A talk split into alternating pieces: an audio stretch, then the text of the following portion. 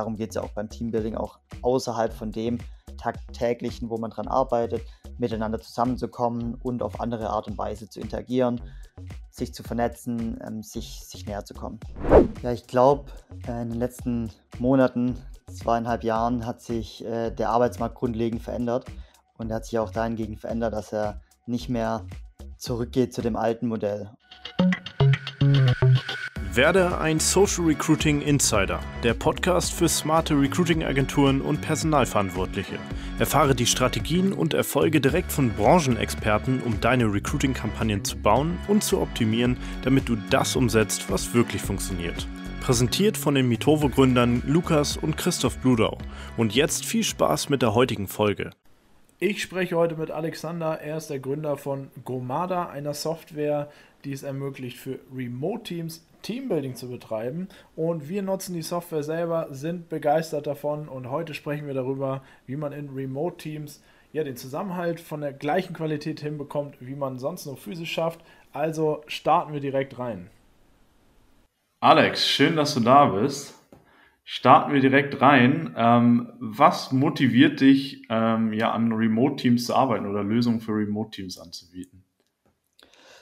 Ja, ich glaube, äh, in den letzten Monaten, zweieinhalb Jahren hat sich äh, der Arbeitsmarkt grundlegend verändert und er hat sich auch dahingegen verändert, dass er nicht mehr zurückgeht zu dem alten Modell. Und das ist auch, was wir ganz stark sehen bei den nächsten Generationen, die in den Arbeitsmarkt reindrängen. Sie wollen mehr Flexibilität. Das heißt, ja, Remote Work is here to stay. Ähm, das wird nicht mehr weggehen. Und wir merken aber alle oder viele, die mal remote gearbeitet haben, merken auch, ja, dass es noch nicht perfekt ist, dass es schon noch so manche Elemente gibt, die einem vielleicht fehlen ähm, im Vergleich zu einem Büroarbeitsalltag. Und da, glaube ich, ist ein extremes, großes Potenzial auch, Lösungen mhm. zu entwickeln, um Remote Work wirklich noch attraktiver zu machen und auch dass die Leute auch wirklich dann happy sind in einem, in einem Arbeitsalltag, auch wenn sie eigentlich keinen physischen Kontakt haben mit ihren Kolleginnen und Kollegen. Mhm. Jetzt ist es ja gerade in dem Bereich sehr, ich sag mal, schwierig, so, so ein Teamgefühl herzustellen, wie es ja früher, wo man immer persönlich zusammengearbeitet hat, ja, ja häufig deutlich leichter erzeugbar war, gerade wenn man sich persönlich gesehen hat. Wie kriegt man denn so dieses, ähm, ja, dieses Teamgefühl in den, in den virtuellen Raum rein? Mhm. Ich glaube, es sind im Endeffekt ähm, drei Elemente. Ähm, wenn man sich überlegt, was, was viele versuchen, ist das, was sie physisch gemacht haben, einfach digital zu spiegeln und zu sagen, wir machen jetzt unser mhm. Afterwork-Bier freitags über Zoom. So, ja. das äh, glaube ich, haben viele gemerkt. Das ist mal zwei, drei Wochen ganz lustig und dann nimmt aber die Anzahl der Teilnehmenden extrem stark ab. Das heißt, ähm, genau, ich sehe eigentlich drei Dinge, die da, die da grundsätzlich wichtig sind. Ich glaube, erstens, man muss, ähm, wenn man an das Thema auch Teambuilding denkt, moderne Wege gehen, Wege, die auf digitale Art zugänglich sind, aber nicht einfach nur das kopieren, was aus dem physischen schon bekannt war. Ich glaube, das ist ein so ein Element, was, was sehr, sehr wichtig ist. Ähm, was wir jetzt tatsächlich machen, und da muss man schauen, das kann nicht jedes Team, aber wir bei uns intern, wir machen zweimal im Jahr versuchen wir trotzdem physisch zusammenzukommen. Wir nennen das Ganze Pop-up Office, wo wir dann eigentlich eine Woche zusammenkommen, davon die Hälfte der Zeit wirklich Teambuilding machen, Workshops machen und die andere Hälfte der Zeit einfach in einem Coworking Space zusammenarbeiten. Und es ist schon so, dass diese physischen Kontakte zu punktuell schon nochmal zu einem anderen Level von einem Zusammenhalt auch führen können.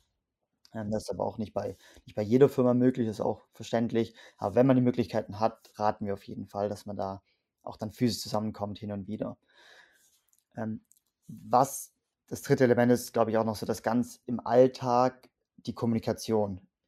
Also wir selber arbeiten jetzt mit Slack, wir haben auch mal mit Teams gearbeitet, ich glaube, aber einen Kanal, wo man wirklich dann täglich im Austausch ist mit den Kolleginnen und nicht auf E-Mail basiert irgendwie kommuniziert, ist äh, super wichtig, weil auch da in dem Remote-Arbeit-Setup ist, glaube ich, so die Überkommunikation auch wichtig, dass man auch lieber ein bisschen zu viel kommuniziert als zu wenig.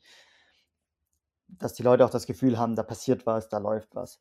Als quasi 3.5-Tipp, was wir selber noch haben. Wir haben unsere eigene Plattform, in der wir unser virtuelles Büro haben, ähm, mit Vertly, unserem Projekt, das wir vorher mal gestartet hatten. Da haben wir eine 'ne virtuelle Büroumgebung und wir sehen auch tatsächlich immer, wann jemand in 'nem Meeting ist, wann andere Teams sich treffen und das gibt schon auch so 'n bisschen 'nen Gefühl von, da passiert was. Ich arbeite jetzt nicht nur für vor mich hin und ab und zu schreibt mal irgendwo jemand was in Slack, sondern auch andere Teams arbeiten zusammen, sind in ihren Räumen, in Workshops, in Meetings. So, man hat schon das Gefühl, da ist Bewegung drin und das ist ja, wir sprechen ja nicht oft drüber, aber ich glaube, so im Unterbewusstsein hat es schon 'nen Impact auch auf wie das Team auch das Remote-Gefühl lebt. Mhm. Okay, das heißt, ähm, das das, ähm ich stelle mir grad die Frage, wie unterscheidet sich das sozusagen, wenn jetzt wenn ich in Slack reingucke, sehe ich, wer online ist. Ähm, und da kann ich dann sozusagen auch genau sehen, welche Aktivitäten machen die Leute, ähm, oder wie wie wie kann man das verstehen? Genau, also, äh, in unserem virtuellen Büro ist es so, dass man dass jedes Team seinen eigenen Raum hat. Und dann gibt's den Marketingraum, den Engineeringraum und den Mhm.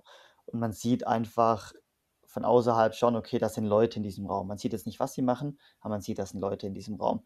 Und das allein schon, dass da Bewegung ist, dass da Leute drin sind, äh, in unserem virtuellen Büro, das gibt irgendwie Mhm. schon das Gefühl.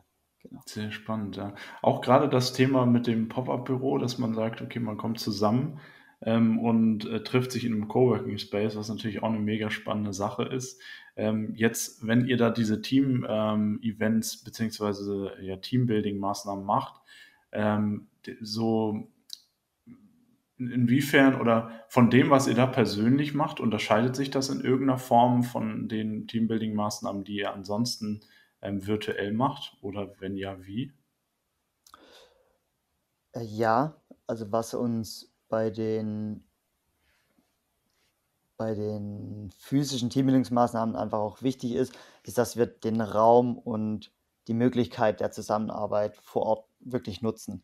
Also, wir Mhm. wollen jetzt nicht Aktivitäten dort machen, die man eh schon digital macht oder wo man den selben Effekt hat, wie wenn man's einfach dann digital macht. Von dem her ist uns da schon sehr, sehr wichtig bei der Auswahl der Aktivitäten, die wir vor Ort machen, dass es was ist, wo wir sonst virtuell schwieriger die Möglichkeit haben, zu 'nem selben Ergebnis am Endeffekt zu kommen.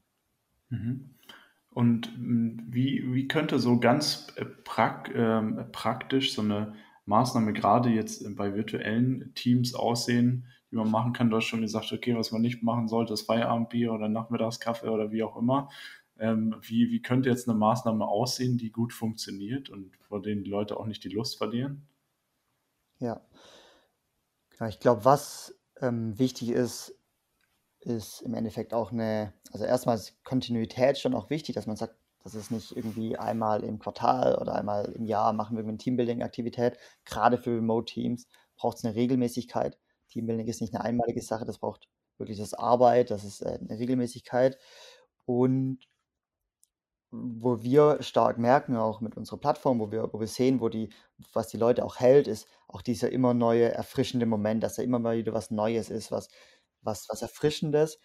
Aber vielleicht noch viel wichtiger auch, dass es wirklich 'nen messbaren Impact hat.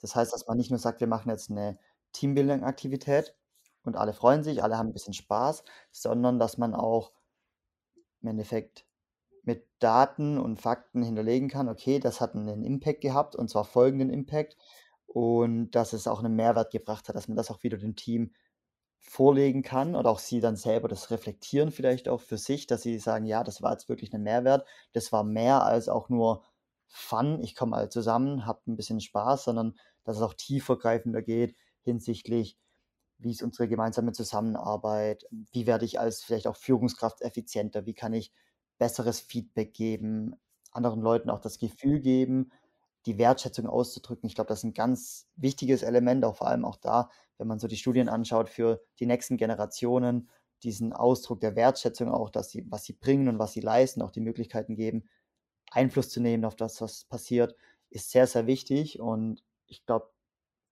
da, ähm, versuchen wir auch mit Gomada die Führungskräfte auch anzuleiten, dass sie da auch die das das richtige Handwerkszeug an an die Hand bekommen, um dann entsprechend auch 'ne gute Führungskraft zu sein. Mhm. Das heißt, äh, das ist 'n äh, wie kann man sich das vorstellen? Ähm, nehmen wir an, man möchte jetzt, ähm, äh, ich sage mal, trainieren sozusagen, dass man besseres Feedback, äh, gibt. Werden dann in, ich sage mal, in diesen virtuellen Meetings gezielt Situationen geschaffen, in denen, äh, Feedback gegeben wird, ähm, wo, ja, die fiktiv sind oder wie, ähm, wie kann man sowas zum Beispiel dann in der mhm. Praxis mhm. machen? Genau, also wie man es machen kann, ich selber habe es mal erlebt bei einer, bei einer anderen Firma. Was wir gemacht hatten, ist tatsächlich, das war dann damals mit einem, mit einem ähm, Schauspieler, der, der kam und dann wurden bestimmte Situationen geschildert und man musste der Person dann tatsächlich dann teilweise sehr unangenehmes Feedback geben. Ähm, einmal eben, dass die Performance, wie gibt man Feedback, wenn die Performance einfach über Wochen hinweg nicht stimmt? Wie gibt man da Feedback, ohne jetzt destruktiv zu sein, sondern auch konstruktiv und irgendwie, dass die Person auch was mitnimmt und nicht aus dem Meeting rauskommt und sagt, okay, ich habe jetzt gar keinen Bock mehr, Bock mehr. Sagt, ja, da waren gute Dinge dabei, ich versuche mich da zu verbessern, aber auch trotzdem ein bisschen Motivation noch verspürt. Ich glaube, das ist ganz schwierig. Ähm, aber auch eine Situation zum Beispiel wie, okay, jemand, das hat man zum Glück dann vielleicht virtuell nicht, aber jemand riecht un unangenehm oder sowas. Gibt es ja auch, wie, wie teilt man so, so ein Feedback? Ähm, gut, das muss man, wie gesagt, dann in einem Remote-Team glücklicherweise nicht machen. Ähm, ah, genau, also ich glaube, das ist schon so der effektivste Weg, auch das wirklich hands-on zu lernen und nicht nur, ich lese mir was durch und äh, äh, weiß dann, wie Feedback geht. Nein, ich glaube, dass man da das wirklich auch üben muss. Das ist eine Übungssache. Und ähm, was wir äh, versuchen bei uns auf der Plattform, bisher haben wir das, also Feedback haben wir jetzt noch in dem Sinn noch nicht. Wir haben mal mit etwas Einfachem angefangen und zwar eine, einfach nur Wertschätzung auszudrücken. Nennen die Aktivität Appreciation Show und da geht es einfach nur darum, die Wertschätzung auszudrücken. Und da ist jetzt auch nicht dass man da super viel falsch machen kann. Da geht es also hauptsächlich darum, einfach mal nur die positiven Dinge anzusagen. Die sind auch erstmal einfacher ähm, und an die, die mehr challenging Aufgaben, so wie gibt man richtig gutes Feedback. Ich glaube, da das ist äh, was bei uns dann auf jeden Fall auch ansteht. Aber ähm, genau, absolut. Erwähnt, wie man das dann wie, lösen kann. Wie kann, äh, wie kann das aussehen, ganz äh, praktisch? Nehmen wir an, man, man hat jetzt diese äh, so eine Session, ähm, ja, einen Termin dafür vereinbart alle kommen zusammen. Äh, wie sieht das dann praktisch aus? Also ähm, wie, wie, kann man die Wertschätzung ausdrücken oder wie findet man die passenden Dinge, die man den Leuten sagen kann? Das ist ja vielleicht teilweise auch nicht so ganz einfach. Man muss ja erstmal irgendwie in die Richtung anfangen zu denken, dass man sich darüber Gedanken macht, was machen die Leute gut. Einige ärgern sich auch gerne mal, was dann nicht so gut läuft und haben dann da irgendwie den Fokus drauf. Wie, wie, wie läuft das ganz praktisch ab, dass da jeder irgendwie positives Feedback mitbekommt? Mhm. Genau, bei uns ähm, läuft es so ab, dass wir beispielsweise vier Leute gehen in den Videocall, ähm, Mhm. kommen gemeinsam zusammen.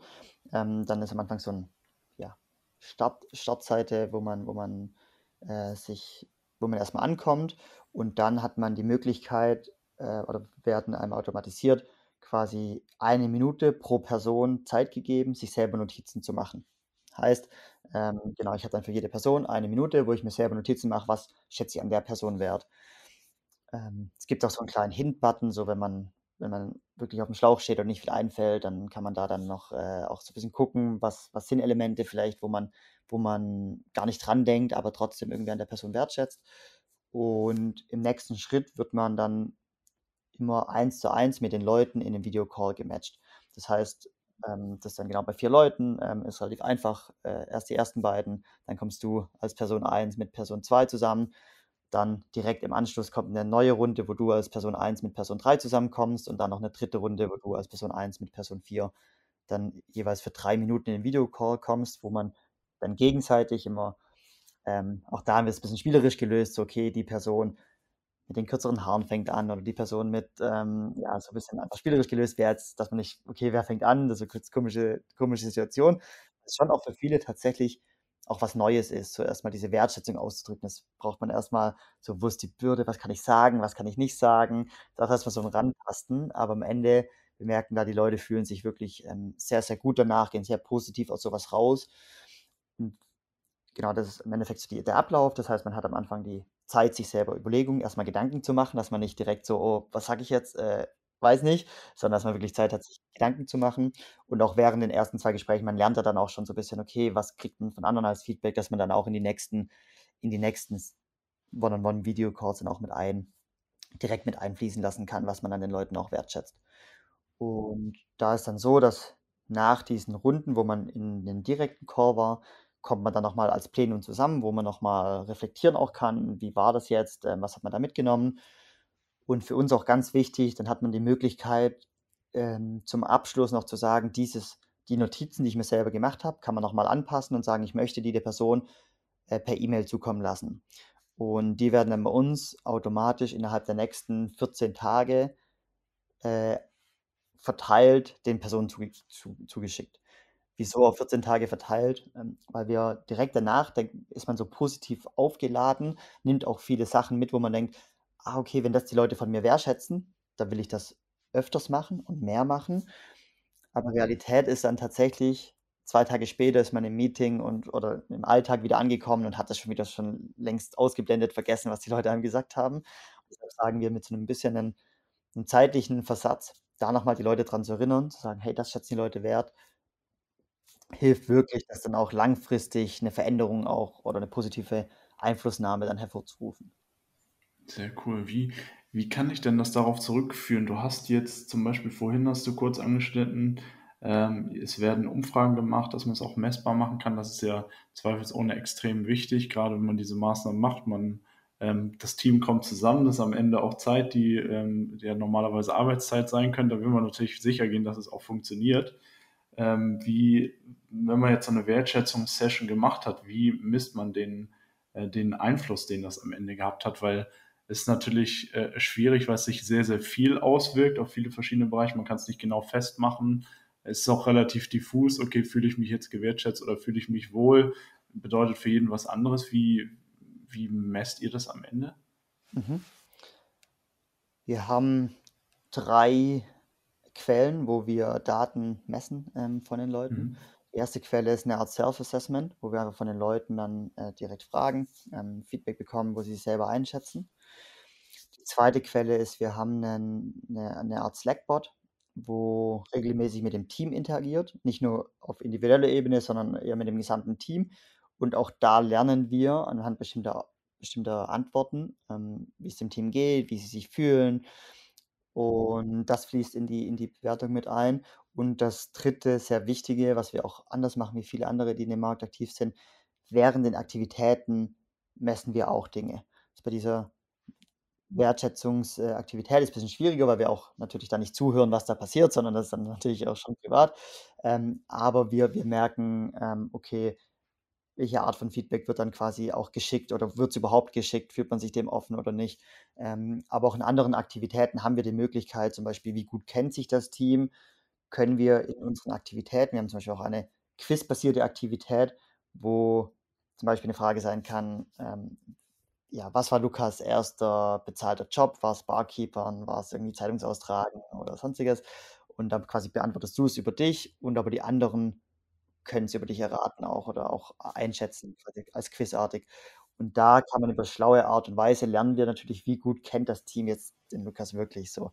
Mhm. Und, ähm, das heißt, ohne die zu fragen: „Wie gut kennt ihr euch?“, wissen wir, wie gut kennt sich das Team. Ah ja. Okay, okay. Und, äh, ach so, und da wird am Ende einf ah ja, okay. Das heißt, es wird mit Ja und Nein sozusagen beantwortet einfach und daran erkennt ihr Also, das in in genau, im Endeffekt 'ne ist 'n Multiple Choice, wenn man's frei halt bei dieser Frage, die ich grad genannt hatte, gibt's halt m mehrere Antwortmöglichkeiten und dann sehen wir, wer hat das Richtige geantwortet, ähm, was so wirklich was sein 1. Job war. Und dadurch sehen wir, okay, es gibt 'ne Übereinstimmung der Ergebnisse von gesamtheitlich 20, 30 % oder halt eben 70 %. Dann wissen wir, okay, die mit 70 % Übereinstimmung, die kennen sich. Entweder haben sie gecheatet, das geht natürlich auch, wenn das aber darum geht's ja nicht. Es geht ja wirklich auch um das den den Spaß auch dabei. Ähm, und, äh, von dem her aber da lernen wir dann, okay, wie gut kennt sich 'nen Team, äh, wirklich. Wir fragen auch ab. Also, äh, nach den Aktivitäten immer haben wir auch so 'ne noch 'ne kurze Mini-Survey, wo wir da auch da noch mal fragen: „Wie war das jetzt? Wie habt ihr euch gefühlt?“ Ähm, oder: „Wie fandet ihr die Aktivität?“ Oder auch: „Wie gut kennt ihr euch?“ Und dann können wir auch noch mal 'n Abgleich machen. Stimmt die Selbsteinschätzung mit der Fremdeinschätzung, äh, Mhm. mit der oder mit der Wahrheit überein? Ja, sehr cool. Ja, das das klingt doch sehr gut. Jetzt ist natürlich auch mega interessant, ähm, grade wenn jetzt neue, ähm, Leute an Bord kommen, ähm, ist natürlich auch häufig 'ne Herausforderung, die jetzt ins Teams ein ins Team einzubinden, grade weil man ja die meiste Zeit irgendwie für sich ist, ähm, grade wenn man's 'n äh, wenn's 'n Remote-Team ist. Ähm, wie kriegt man, äh, die Leute denn schnell eingebunden? Mhm. Ein Effekt, der sehr interessant ist, den wir beobachtet haben, ist in 'nem Remote-Team, wenn jemand auch nur einen Monat später kommt wie 'ne andere Person, hat sie oft Mhm. das Gefühl, ich bin der einzig der oder die einzig Neue hier.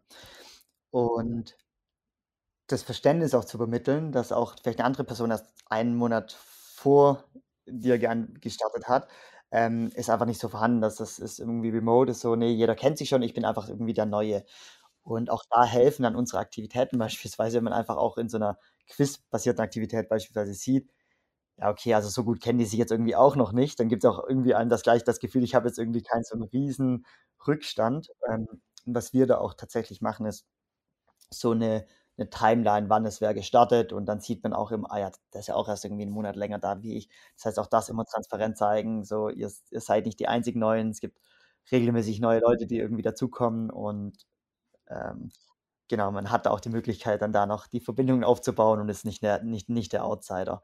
Und aber auch da ganz wichtig, dass man auch die Möglichkeit hat, über diese Aktivitäten, wenn man dass man die regelmäßig macht, weil sonst, wenn man sie halt nur einmal im Jahr gibt und man den Einstieg hat, direkt nach so 'nem Teambuilding, wo alle zusammengekommen sind, dann ist da schon immer nach so 'nem größeren Teambuilding schon 'ne besondere Atmosphäre und irgendwie coole Stimmung und jeder kennt sich. Wenn man dann da danach dazukommt, dann ist schon 'ne sch schwierige Situation. Deshalb ist wichtig, dass man 'ne Regelmäßigkeit reinbringt, dass auch die Neuen immer wieder die Möglichkeit haben, die Leute kennenzulernen, auch außerhalb des normalen Arbeitsalltags. Und das darum geht's ja auch beim Teambuilding, auch außerhalb von dem Tagtäglichen, wo man dran arbeitet, miteinander zusammenzukommen und auf andere Art und Weise zu interagieren, sich zu vernetzen, ähm, sich sich näherzukommen.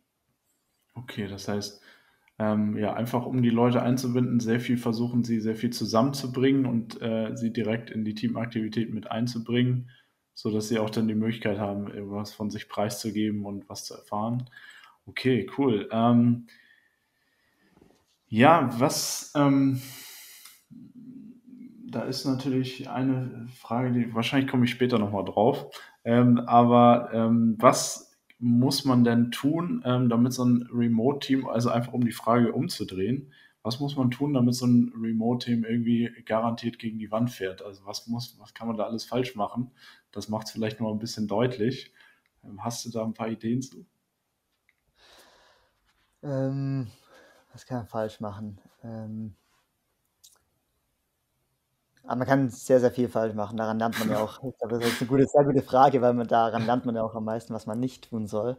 Ja. Ähm also, ich glaube von meiner Erfahrung her eben das Thema Kommunikation ist ist sehr wichtig. Das ist auch nichts Neues. Das sagen auch viele, grade im Remote-Team ist super wichtig, da zu kommunizieren, äh, miteinander.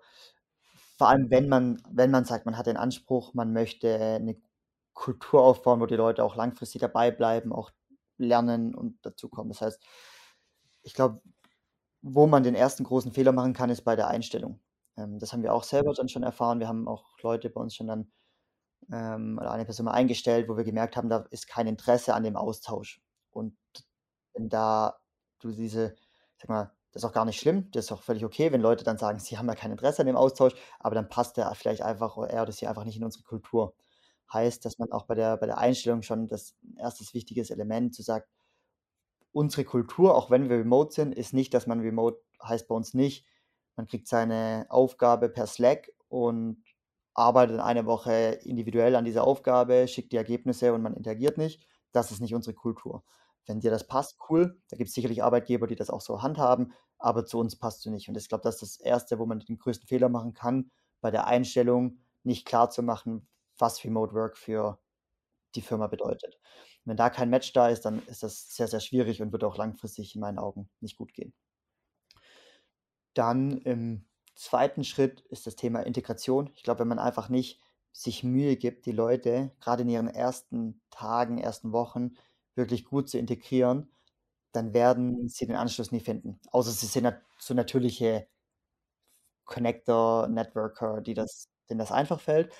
Aber vielen fällt das auch nicht einfach, vor allem auch vielleicht Entwicklern, ähm, die sonst eher vielleicht auch mal 'n bisschen zurückgezogener sind, ähm, die haben da 'ne Schwierigkeiten. Ich glaube, wenn man's da nicht schafft, die Leute in den ersten Wochen oder sich keine Mühe gibt, dann glaube ich, hat man gute gute Chancen, dass das Ding auch Mhm. gegen die Wand fährt. Das Okay. heißt, ich glaube, dieser Über-Effort auch in den ersten Tagen, Wochen ist super wichtig. Auch da hört man Mhm. viele so War-Stories von Leuten, die sind seit 'nem 3/4 Jahr in Firmen und haben irgendwie, ja, nie richtig Anschluss gefunden, kennen kaum Mhm. jemanden. Und ich glaube, da ist auch wichtig, diese nicht nur innerhalb von den Teams, in denen man arbeitet, zusammenzukommen, sondern auch diese Zufallsbegegnungen, die es in dem Büro einfach auch gibt, zu ermöglichen. Oder auch vielleicht zu forcieren, dass man sagt, jetzt gibt es eine Session, wo die Leute zusammenkommen aus verschiedensten Bereichen, irgendwie zufällig. Ähm, so dieses, was man halt sonst an der Kaffeeküche hat, wo auch dann die tollen Ideen ja entstehen. Und auch das versuchen wir tatsächlich auch mit unserer Plattform so ein bisschen zu ermöglichen, dass die Leute auch übergreifend da ein bisschen zusammenkommen. Genau. Und ähm, ich glaube, das sind die ersten zwei Schritte. Ich glaube, wo, es wirklich dann, wenn man sagt, okay, das bei der Einstellung und bei dem Onboarding, wenn man da äh, nicht genug Effort, Effort gibt, dann entwickelt sich sicherlich die Kultur in eine Richtung, die man vielleicht selber so nicht vorgesehen hat. Okay, cool, ja. Das, ähm, das Onboarding kann man, glaube ich, ganz gut lösen, wenn man die Leute, hatten wir ja vorher schon so ein bisschen drüber gesprochen, wenn man die Leute gut einbindet. Das, äh, die, das erste Thema, was du gesagt hast, dass du sagtest, am besten direkt vor der Einstellung oder ja, vor der Einstellung schon überprüfen ähm, ja, oder die, die Anforderungen klar machen oder die Erwartungen. Ähm, wie jetzt könnte ja jemand, dem man jetzt ganz einfach fragt, okay, uns ist wichtig, dass wir hier regelmäßig zusammenkommen, regelmäßig Aktivitäten haben, ähm, der will ja dann den Job haben möglicherweise und der sagt dann, ja, okay, das ist äh, klar, das mache ich natürlich alles und am Ende hält er sich aber sehr, sehr stark zurück oder versucht es zu meiden. Wie kann man das am besten rausfinden, dass, dass das dann auch passt, dieses Kriterium? Ich glaube, also aktuell sind wir in einem Marktumfeld auch, wo es, oder es ändert sich gerade vielleicht so ein bisschen, aber es ist tendenziell, wo die Arbeitnehmer sich die Jobs raussuchen konnten oder können. Mhm. Das heißt, auch die guten Leute sind jetzt auch nicht, nicht darauf angewiesen, ähm, einen Job anzunehmen, wo sie sagen, okay, da wird was erzählt im, im Bewerbungsgespräch und ich kann mich da nicht, damit gar nicht identifizieren. Mhm. Sicherlich gibt es dann andere, die sagen, ich nehme das mal mit, ich gucke mir das an. Ich glaube, wenn man da auch vielleicht dann auch schon klar macht, wenn wir dass man, wenn der Fit nicht da ist, dass man dann auch wirklich den Schritt geht und sagt, man kommt auch über die Probezeit dann nicht weiterhin zusammen und dann hat im Endeffekt keiner was gewonnen. Wenn die Person versucht, sich einzulernen, ähm, drei Monate in einem Job ist und dann wieder gehen muss, dann hat, hat wie gesagt, am Ende keiner gewonnen. Ich glaube, deshalb ist da auch für uns das ganz wichtig, das wirklich ganz klar zu machen, ähm, dass, dass, dass die Erwartungen sind und was schon auch immer hilft, was glaube ich in Deutschland noch ein bisschen seltener der Fall ist, aber in vielen anderen Kulturen viel üblicher, ist auch tatsächlich mit vorherigen, also mit Referenzen zu sprechen, vorherigen Arbeitgebern, Kollegen, da einfach mal mit einer Person zu telefonieren und so, so wie ist die Person und ähm, genau, ich glaube, da, das hilft einfach einfach schon, die Person einfach ein bisschen einzuschätzen. Oder was natürlich auch geht, ist in, in vielleicht auch, hatten wir auch schon gemacht. Bei unserem Pop-up-Office war es so, dass eine Person einen Monat später gestartet ist. Wir haben die schon trotzdem gesagt, wenn sie Lust hat und Zeit hat, ist sie schon gerne mit eingeladen, dann damit dazu zu kommen. Das auch gerade bei diesen Teambuilding-Maßnahmen, wieso nicht einen Kandidaten, der, äh, der sonst super qualifiziert ist, einfach mal schon mal mit dazu nehmen. Dann kriegt man auch schon mal ein Gefühl, so wie, wie ergibt sich das, wie, wie passt das. Aber da muss vielleicht auch jeder für sich entscheiden, ist das so mein Weg, wo ich die Leute schon so früh einbeziehen möchte oder nicht aber sicherlich eine Möglichkeit, wo man schon ein bisschen die Person fühlen kann. Was wir tatsächlich auch immer machen, ist auch Peer-Interviews. Ähm, das heißt, dass einer aus dem Team oder mehrere Leute aus dem Team mit der Person schon mal sprechen können. Und tatsächlich ist es auch beim Hiring sehr, sehr viel auch eine Bauchentscheidung. Also es ist so, muss ein gutes Gefühl haben. Und wenn drei Leute sagen, ja, ich habe da echt ein gutes Gefühl, das ist, das war natürlich, das war authentisch, dann passt es. Auch dann kann man mal noch falsch liegen. Ich glaube, da hat keiner eine hundertprozentige Garantie. Aber wenn das bei drei stimmt, dann hatten wir, hat uns das bisher auch gezeigt, das ist nicht so verkehrt. Und wenn es schon da erste Zweifel gibt bei einzelnen Leuten, dann hat sich das, oder bei allen Leuten auch, dann hat sich das auch langfristig bewahrheitet, dass es dann nicht der beste Match war. Absolut, ja. Ja, das ergibt definitiv Sinn. Wenn man jetzt die Leute dann geonboardet hat, die sind dabei, ähm, was sind so die Gründe, warum die äh, dann auch dabei bleiben? Da ist schon so, dass man als Remote-Team ein, ein bisschen eine schwierige Aufgabe hat, wie Teams, die nicht remote arbeiten. Mhm. Ähm, aus auch da persönliche Erfahrungen ist es schon so, dass, also sicherlich, ich glaube, das Umfeld, die Aufgaben müssen, müssen passen, das muss interessant sein, ähm, die Bezahlung muss langfristig für die Leute okay sein und, und passen. Aber damit kann man sich wahrscheinlich nicht so stark differenzieren. Ähm, ich glaube, was mittlerweile auch der neuen Generation da immer wichtiger wird, ist auch irgendwie einen Impact zu haben, die Vision, dass man sagt, ich arbeite hier an einem Problem, was mich auch selber motiviert, jeden Tag zu arbeiten. Ich glaube, das wird immer wichtiger, dass man auch als Unternehmen herausarbeitet, was sind diese Themen, die großen Themen, wo wir, wenn auch vielleicht über zwei Schritte, aber trotzdem einen Impact haben, auch diesen immer deutlich zu machen. Das ist sicherlich wichtig. Ähm, aber im Endeffekt ist es tatsächlich so, dass die Menschen, die glücklich sind, bleiben werden. Und glücklich sein, gibt es eine lang angelegte Harvard-Studie, kommt überwiegend oder der größte Einfluss auf das Glück der Menschen haben Beziehungen. Das heißt, auch das ist unser starker Ansatz, man muss schaffen, dass die Leute in einem Unternehmen, die Personen, die da arbeiten, miteinander in Beziehungen treten. Ähm, jetzt nicht in Liebesbeziehungen unbedingt, äh, aber einfach in, in, in eine Beziehung, wo man sagt, man hat ein Vertrauen, man, man, man mag sich gegenseitig, man, man hat schöne Momente, man lacht auch miteinander, hat diese Shared Moments, wo man sagt, das war ein schöner Moment, man erinnert sich gern dran. Und tatsächlich ist dann die Hürde schon deutlich höher, wenn in einem globalen Arbeitsmarkt, wie wir den heute haben, ein Google kommt und sagt, ich mache dir ein Angebot, wir zahlen dir viel mehr, dann ist 'ne aber schon eine Hürde da, weil man sagt: „Okay, ich weiß nicht, wie ist die Kultur da? Sind die Leute da?“ Und ich fühle mich einfach so wohl mit den Leuten. Ich genieße ich komme mache jeden Tag meine Arbeit gern. Wir haben viel Spaß. Wir da geht wirklich was verloren. Ich glaube, das ist so das, wo man schafft und sagen muss: „Ich muss schaffen, dass die Mitarbeitenden mit den untereinander eine Beziehung aufbauen können, aber auch sich stark mit der Firma identifizieren können.“ Das sind, glaube ich, so die 2 Kerndinge, wo man wo man es dann langfristig schafft, die Mitarbeitenden Mitarbeitenden zu halten. Vielleicht noch auch da als persönliche Anekdote, meine, äh, Partnerin hat 6 Jahre lang bei einem Unternehmen gearbeitet und die letzten 2 Jahre fast letzten 2 Jahre tatsächlich hauptsächlich aus dem Grund, weil sie sich mit den Kolleginnen und Kollegen so gut verstanden hatte. Und das zeigt schon, ich meine, das wäre wahrscheinlich schon früher gegangen, wenn nicht die Kolleginnen und Kollegen so toll gewesen wären. Das heißt, das das hat wirklich 'n Impact, wenn man da 'ne starke Kultur aufbaut und 'n schönes kollegiales, äh, Team aufstellen kann. Absolut, absolut. Dann ist da natürlich noch eine Sache so, wenn also klar, die Leute bleiben und wir haben regelmäßig Aktivitäten, das Team findet zusammen und bindet sich aneinander. Jetzt ist es ja so, dass immer mal ähm, dass gerade wenn man jetzt im Homeoffice ist, das kennen sicherlich viele, dass es einfach ähm, Tage gibt, wo einem die Decke auf den Kopf fällt. Ja? Man ist vielleicht alleine zu Hause, man sitzt den ganzen Tag vor seinem Rechner. Äh, das Team äh, sieht man irgendwie für ein Daily am Tag und dann für einmal eine Aktivität in der Woche. Ähm, hätte ich mal ganz drastisch gesagt, aber es wird sicherlich bei vielen Unternehmen Realität sein. Ähm, wie kriegt man da die, die, ja, wie kriegt man da die Motivation gesteigert? dass man eben genau darum herum geht, dass die Decke auf den Kopf fällt und man vielleicht nicht so produktiv ist, was ja sicherlich auch die Angst ist von vielen ähm, Arbeitgebern, dass sie sagen, na gut, wenn ich die Leute ins Homeoffice schicke, dann sinkt vielleicht die Motivation, also sie werden unproduktiv, wie auch immer, diese ganzen Themen. Mhm. Was hast du da eine griffige Sache? Ähm, grundsätzlich glaube ich, ist nicht, dass per se die Motivation sinkt, wenn man die Leute ins Homeoffice schickt, mhm. weil jede Person auch wieder unterschiedlich tickt. Manche werden dann erst motiviert oder können sich viel besser konzentrieren mhm. und sind auch vielleicht überfordert mit so einem Büro, wo es dann vielleicht im Großraumbüro viele Leute sitzen und das raubt denen eher Energie, weil es auch anstrengend ist, diese Kommunikation zu führen und sie sich dann eher viel wohler fühlen und viel energiegeladener sind, wenn sie einfach für sich in, ihre, in, ihrer, in ihrem Raum sind. Langfristig bin ich aber voll bei dir, also ich persönlich für das auch, wenn man viel wirklich dann zu Hause ist und immer nur im Homeoffice, dass dieses Decke auf den Kopf verfallen, so dass das, das spürt man.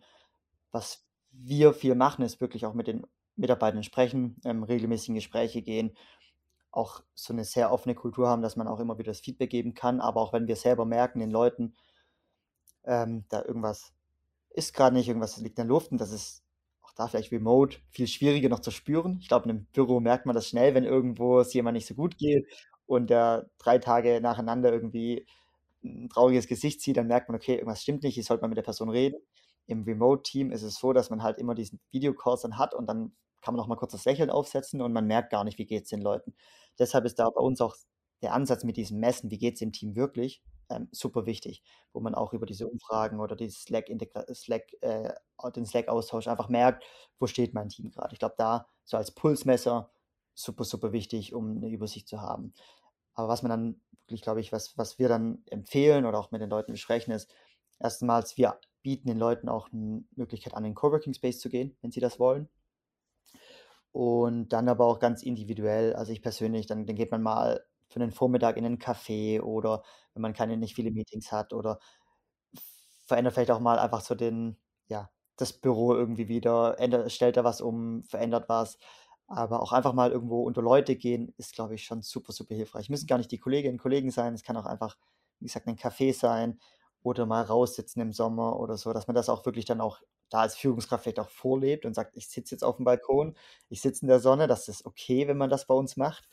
Ähm, ich glaube, das ist auch ganz wichtig, dass die Leute da nicht das Gefühl haben: „Okay, ich ich muss jetzt hier immer an 'nem Schreibtisch sitzen von morgens bis abends“, sondern auch bisschen Flexibilität hat. Was wir zusätzlich noch versuchen, ist auch da die Leute mal über dass unsere HR-Abteilung gibt sich da wirklich auch sehr viel Mühe zu sagen, man macht mal 'nen Walking Meeting, ähm, quasi ohne Video, einfach nur mit Audio, äh, wo man jetzt nichts mitschreiben muss, nichts Tolles präsentieren muss, sondern einfach sich austauscht. Oder auch vielleicht mal, was sehr gut angenommen wurde bei uns, dann ad hoc immer wieder irgendwelche Yoga oder Stretching Sessions, wo man sagt: „Okay, man macht das Mhm. das am Anfang vielleicht bisschen komisch, sehr ungewohnt, seine Kamera Absolut. anzumachen und Yoga Ja, zu machen oder definitiv. Stretching. Aber das wurde immer sehr gut angenommen. Die Leute haben sich danach auch immer gleich super gefühlt. Und auch das ist was, wo wir mit unseren Aktivitäten vielleicht auch ansetzen, zu sagen, ähm, das das wird in den nächsten Wo Wochen, Monaten kommen, dass wir auch mal sagen, so über Slack zum Beispiel, das Slack-Bot gibt 'ne Aufgabe, äh, Mhm. fotografiere irgendwas in irgendeiner bestimmten Farbe oder irgendwas außerhalb von deiner Wohnung oder so was, dass man die Leute Mhm. aktiviert. Geht Ah mal kurz raus, guckt mal was, macht mal 'n Bild und teilt das irgendwie mit uns hier im Channel. Und so kann man auch die Leute dann wirklich aktivieren, einfach mal rauszukommen, bisschen in kurz an die frische Luft, bisschen Gedanken äh, wieder auf neue Gedanken kommen. Einfach so, ja, wirklich ganz andere Ansätze zu gehen. Und da versuchen wir wirklich, die Leute auch in die Hand zu nehmen, dass nicht jeder überlegen muss: „Oh, wie kann ich das schaffen?“, sondern wir wirklich die Mhm. in den Lead gehen und sagen: „Wir geben euch die Tools, wir geben euch die die Anleitung, was ihr euren Mitarbeitern, ähm, geben könnt.“ Mega spannend, ja. Ja, vor allen Dingen kommt das auch aus der Situation raus, von wegen man man sitzt da als, äh, weiß nicht, der der Vorgesetzte kommt dann einmal im Monat rein und sagt: „Ihr müsst aber das und das und das und das.“ Dass man quasi aus der Situation rauskommt, den Leuten das Handwerkszeug an die Hand gibt, sodass sie selber diese ganzen Themen machen können und dass es gezielt die Situationen erzeugt werden. Ähm, ja, sehr, sehr cool. Vielleicht noch eine abschließende Frage, und zwar, was was glaubst du also, wie entwickelt sich der Bereich HR, Recruiting, diese ganzen Themen? Äh, was siehst du da in Zukunft? Ich sehe im also, Recruiting tendenziell ist es so, dass die ja, die Arbeitnehmer sehr genau wissen, was sie wollen und auch ganz konkrete Mhm. Ansprüche haben. Da ist auch erst wieder 'n Artikel gelesen im Endeffekt oder auch 'ne Studie gelesen, wo im Endeffekt kommt's runter auf 4 Dinge, die für die Arbeitnehmer wichtig sind, um sich auch für 'n Arbeitgeber zu zu entscheiden. Ähm, das das 1. Element ist die Flexibilität. Also, die Leute wollen nicht mehr einfach von morgens bis abends im Büro sitzen. Ähm, sie wollen auch mal spontan irgendwie in Workations gehen.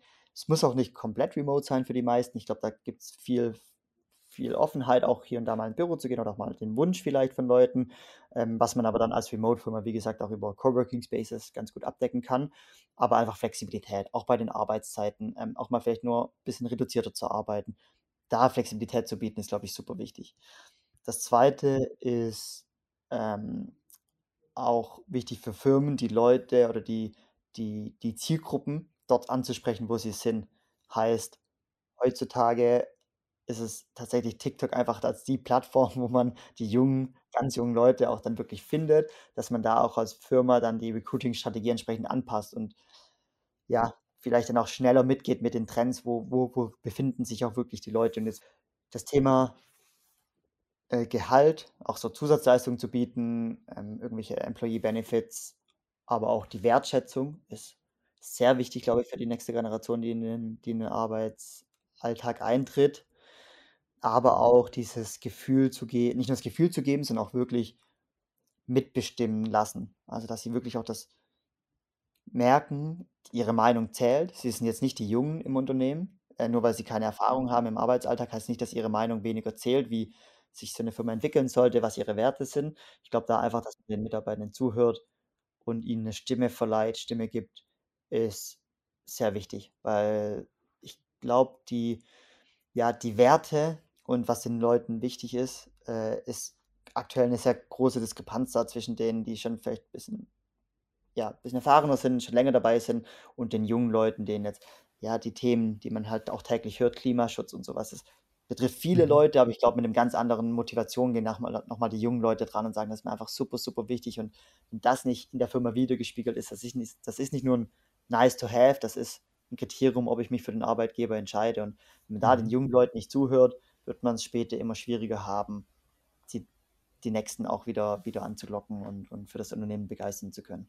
Sehr cool, ja. Also bringt die Zukunft auf jeden Fall sehr, sehr viele Chancen mit. Ähm, sehr, sehr vielen Dank für das Gespräch. Mir sehr viel Spaß gemacht. Äh, ich glaube, da haben ja einige was, äh, ordentlich was, was sie mitnehmen können, was sie bei sich umsetzen können. Ja, vielen Dank dafür. Das war die heutige Folge des Social Recruiting Insider Podcast. Du willst die Erkenntnisse direkt umsetzen? Dann schau jetzt unbedingt in die Show Notes dieser Podcast-Folge und erfahre, wie es für dich gelingt. Wenn dir gefallen hat, was du gehört hast, dann freuen wir uns über eine Bewertung bei Apple Podcast und allen anderen gängigen Podcast-Anbietern. Bis zum nächsten Mal, deine Gastgeber Lukas und Christoph.